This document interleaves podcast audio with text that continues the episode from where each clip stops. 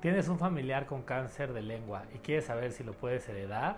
Soy el doctor Franco Krakauer y la respuesta es no. El cáncer de lengua no es hereditario. Sin embargo, si una persona tiene dolor intenso, siente un nódulo, baja de peso, tiene dificultad para tragar o tiene sangrado en la lengua, puede ser estos síntomas de cáncer de lengua y debe ser valorado por un oncólogo. Te invito a leer mi libro Bendito Cáncer, donde comparto estrategias, tips y reflexiones que pueden ser la diferencia en el manejo médico, emocional y espiritual de la enfermedad.